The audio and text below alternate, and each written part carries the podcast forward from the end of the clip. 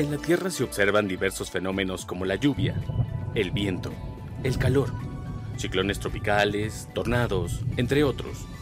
Dichas manifestaciones son parte de los ingredientes que permiten un ciclo en el planeta, que a su vez dan lugar a la vida. Sin embargo, ¿sabes qué son? ¿Cómo se desarrollan y su función? Estas dudas y más serán aclaradas aquí en su podcast Meteorología para llevar.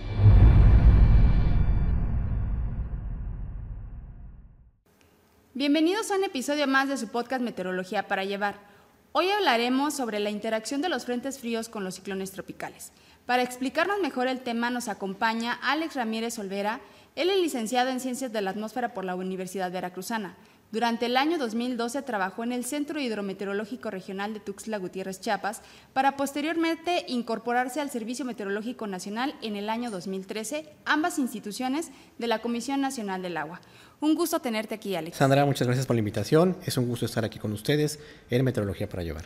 Como te comentaba, hoy queremos que nos expliques cómo ocurre y si es posible la interacción entre los frentes fríos y los ciclones tropicales. Claro que sí es posible. De hecho, esa interacción se da porque las masas de aire frío que impulsan a los sistemas frontales se originan en latitudes altas.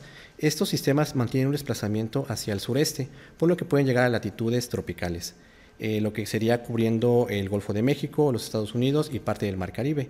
En el caso de los ciclones tropicales, estos eh, que se forman en el Océano Atlántico tienen un desplazamiento hacia el oeste y noroeste, eh, lo que su trayectoria los mandaría directamente precisamente al Mar Caribe, el Golfo de México y el este de los Estados Unidos. Entonces, esta zona es la que podría llevarse a cabo esta interacción.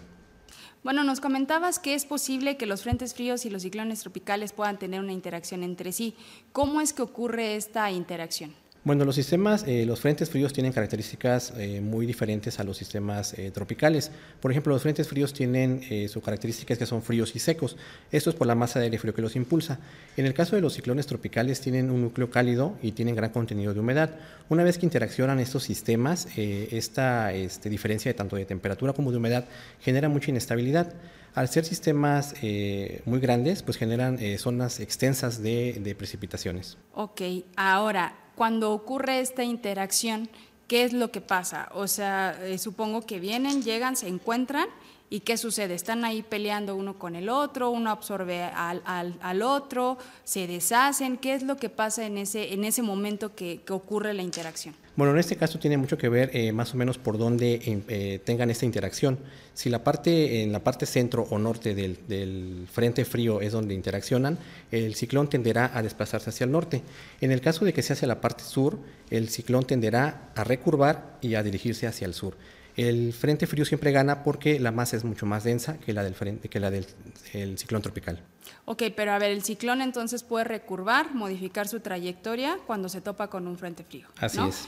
El, ciclón se desvía y el, frente frío sigue su avance o, hay, o hasta ahí queda. No tiende a avanzar, digamos un poquito menos, pero su avance sigue siendo hacia el sureste perfecto. Y meteorológicamente hablando, ¿qué es lo que sucede cuando estos dos, dos fenómenos se encuentran eh, en esa interacción? Al ser dos fenómenos completamente diferentes, generan mucha inestabilidad, lo que se traduce bueno, a precipitaciones muy importantes con acumulados a 24 horas muy significativos. Incluso estas lluvias pueden generar el desbordamiento de los ríos, eh, deslaves e inundaciones en zonas bajas. Estas lluvias vienen acompañadas también de lo que son descargas eléctricas, posible caída de granizo, rachas fuertes de viento, incluso la posible formación de torbellinos o tornados. Esto es en el caso de tierra. También para las zonas costeras pues, se genera lo que es este, oleaje elevado, eh, marea de tormenta, y la posible formación de trombas marinas. Y por ejemplo, eh, todos esos efectos que nos estás mencionando que causan, eh, cada uno por sí solo los puede eh, ocasionar o solamente da esos efectos cuando llega a existir esa interacción entre sí? Eh, cada sistema viene con sus, con sus características meteorológicas. Eh, los frentes fríos generalmente son con mucho viento, este, actividad eléctrica, caída de granizo.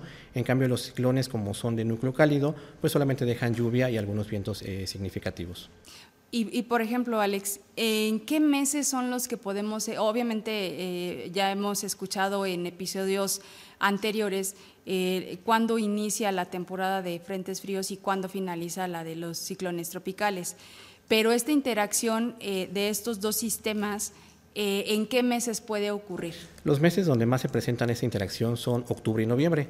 Eso se debe, bueno, como ya le habías comentado, que la temporada de ciclones tropicales en el Océano Atlántico termina hasta el 30 de noviembre y los frentes fríos, la temporada inicia en septiembre.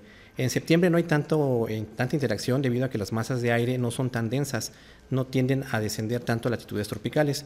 Ya en octubre y noviembre las masas de aire frío son mucho más densas y permiten que puedan llegar hasta latitudes eh, más bajas. Y por ejemplo, para, esta, para que esta interacción no sea más intensa o los efectos sean más intensos o menos intensos, eh, ahí eh, ¿qué, papel juega la, transición entre una estación y otra, porque en septiembre termina el verano e inicia el otoño. Entonces, eh, hemos escuchado también que hay un periodo de transición entre una estación y otra. Entonces, esta transición ayuda, suma o perjudica para que esta interacción sea más o menos, eh, tenga menos o más eh, efectos? Pues de hecho sí tiene que ver, eh, de hecho ya con la temporada, con la de transición, permite que los frentes fríos, que las masas de aire puedan descender. En, en, épocas, bueno, en meses anteriores, pues no permite esto, entonces tiene libre acceso lo que son los ciclones tropicales. Ya en septiembre es cuando empiezan a descender y permite este, esta interacción. Los ciclones tropicales eh, tienen ciertas categorías, ¿no? Desde depresión tropical hasta huracán categoría 1, 2, 3, 4, 5. Si a la hora de la interacción es una depresión o es, un huracán, ¿esto influye para que los efectos que generan sean menores o mayores? Pues de hecho tenemos un registro, el del huracán Gama, eh, fue un huracán que se presentó en el 2020, interaccionó con el Frente Frío número 5 sobre la península de Yucatán y el sureste mexicano. Dejó acumulados importantes superiores a los 200 milímetros en 48 horas. Sin embargo, tenemos también otro registro que se presentó en 1999, donde una depresión tropical, que en este caso fue la 11, interaccionó igual con un sistema frontal sobre el Golfo de México y eh, afectó la porción oriente del país, dejando precipitaciones muy significativas e incluso con valores superiores a los 600 milímetros en, en 48 horas. Entonces realmente no influye mucho la intensidad, sino también es, es que esta combinación de, de fenómenos son muy importantes y hay que tener mucho cuidado con ellos. Retomando lo que nos comentabas hace un momento de, cuando estos dos sistemas llegan y se encuentran, ¿qué pasa ahí con el, con el ciclón tropical? Eh, ¿Esto influye a que pueda durar más tiempo en, pues ya sea en el océano?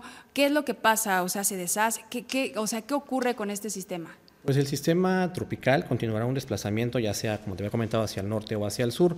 En, cuestión de la intensificación, pues el sistema se mantendrá en, esas categorías que, se mantiene, ya si es tormenta, se mantendrá. Lo que sí es importante es su desplazamiento, ya sea hacia el sur o hacia el norte.